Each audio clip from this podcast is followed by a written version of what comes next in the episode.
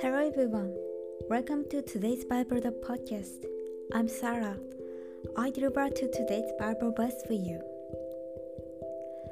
But to those who are called, both Jew and Greeks, Christ, the power of God and the wisdom of God. Amen.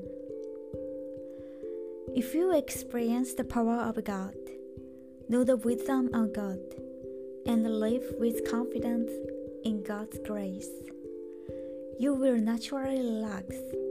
Peace and gratitude increase when we are weak and stop trying hard. Thanks to the power of the living Christ, we can change. I hope your day will be in the peace of the Lord today as well. Thank you for listening. Hope you have a wonderful day.